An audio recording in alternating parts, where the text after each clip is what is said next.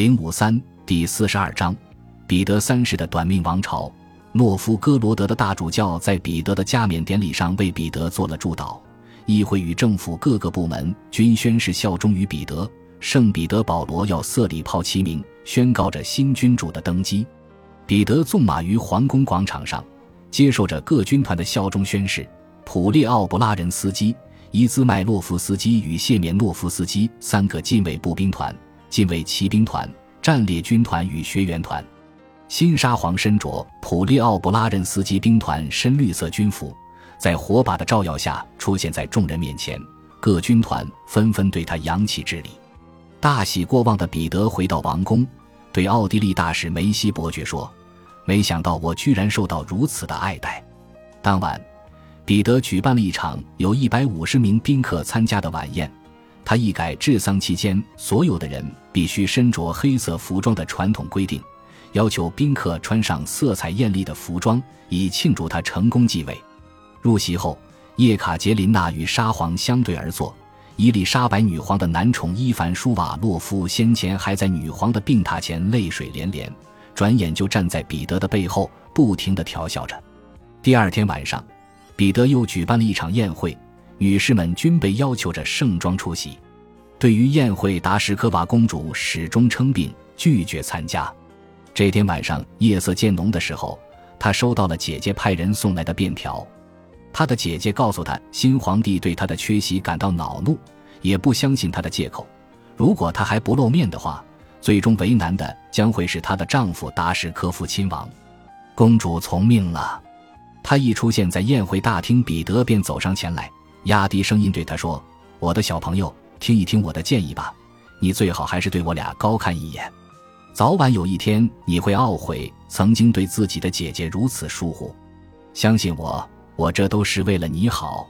有了他的保护，你才会成为一个大人物。”距离葬礼还有十天的时候，伊丽莎白女皇的遗体被转移至喀山圣母大教堂。裹着银线绣花长袍的女皇被安放在一具敞开的棺材里。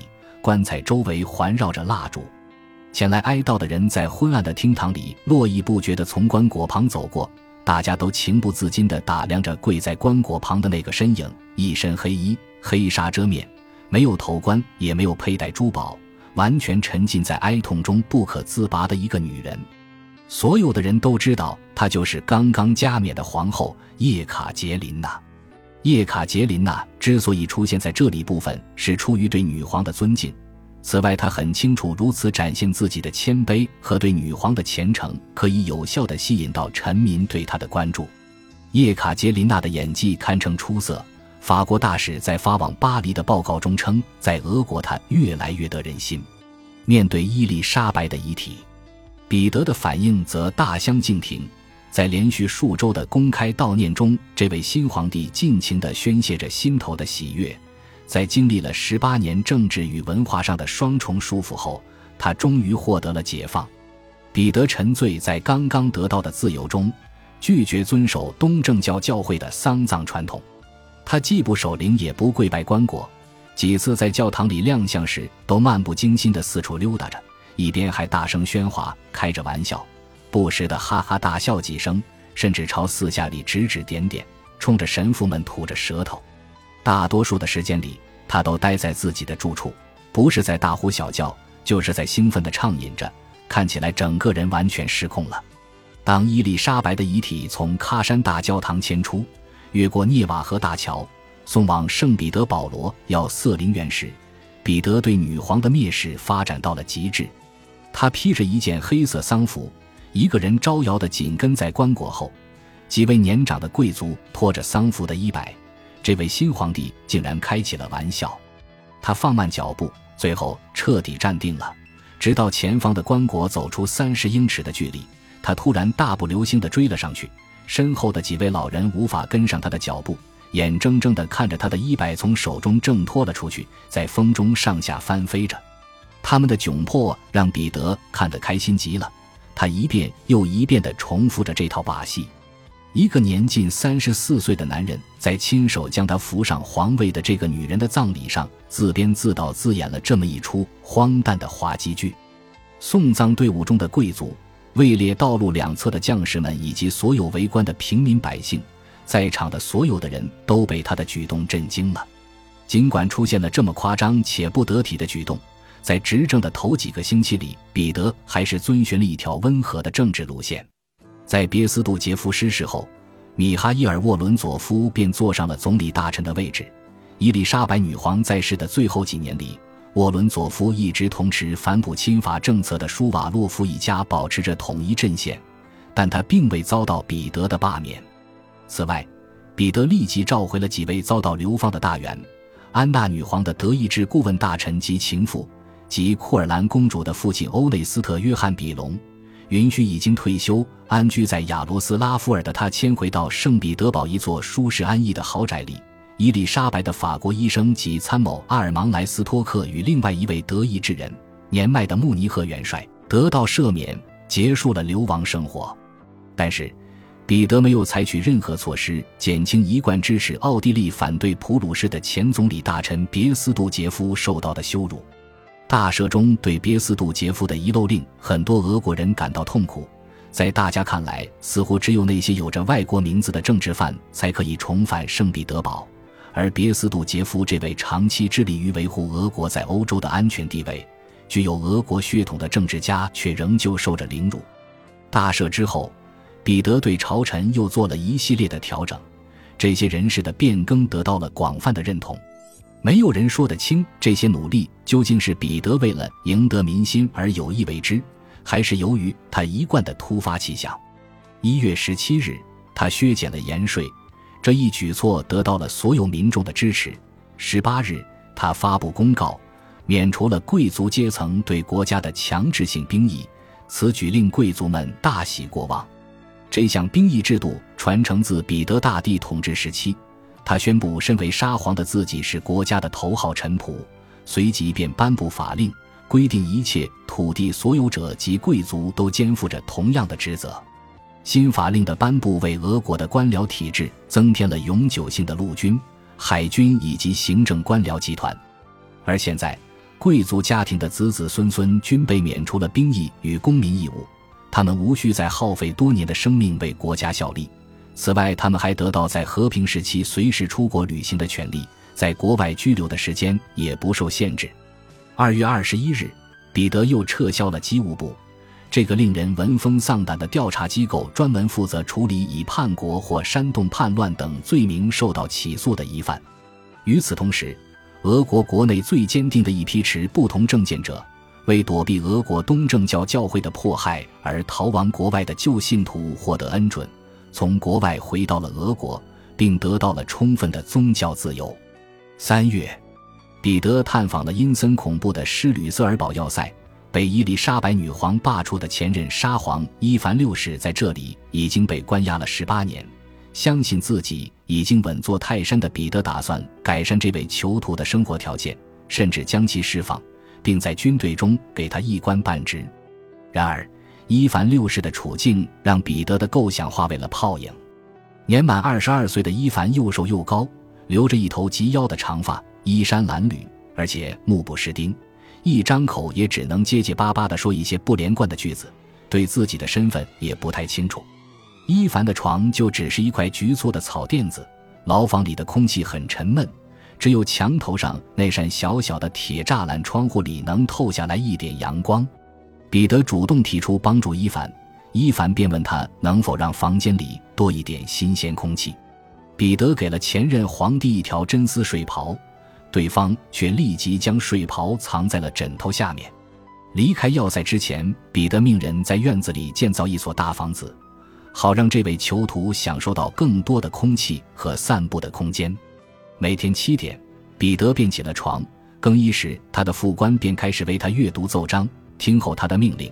八点至十一点，咨询各位大臣，并在政府部门巡视一圈。结果，他发现这些机构往往只有下级职员值守岗位。十一点，他会出现在练兵场，精力充沛的检阅一番军容和装备，然后在赫尔斯泰因军官的协助下操练一会儿士兵。正午一点是用膳时间，他总是无视官阶高低，邀请能让他敞开心扉的人共进午餐。午后他常常要小憩一会儿，然后就是一场音乐会，期间他会演奏小提琴。接下来就到了晚宴时间，常常直到深夜才会散席。晚宴上，彼得与宾客基本上都是在拼命的抽烟喝酒、狂欢作乐。他自己拿着一根烟斗，跟在他身后的仆人抱着满满一筐荷兰陶土烟斗与各种各样的烟丝。房间里很快就弥漫起了滚滚浓烟。沙皇在迷雾中趾高气昂地踱着步子，大声地说笑着。他的客人都坐在长条桌旁，所有的桌子上都堆满了酒瓶。这些人都清楚彼得憎恶礼数与客套，他希望自己受到战友般的对待，也不喜欢约束客人。宴会开始后不久，在场的人就会站起身，摇摇晃晃地走到院子里，像小孩子一样玩起跳房子，用一条腿蹦蹦跳跳地互相撞来撞去。或者从别人背后进行偷袭。一位参加过这种宴会的人说过：“想想看，看着帝国的头号人物浑身挂满绶带和奖章，却做出这样的事情，我们会作何感受？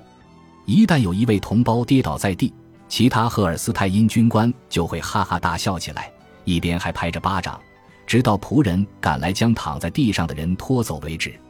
无论多晚，彼得总是能在七点准时爬起床。”彼得精力旺盛，可是缺乏组织性与目的性。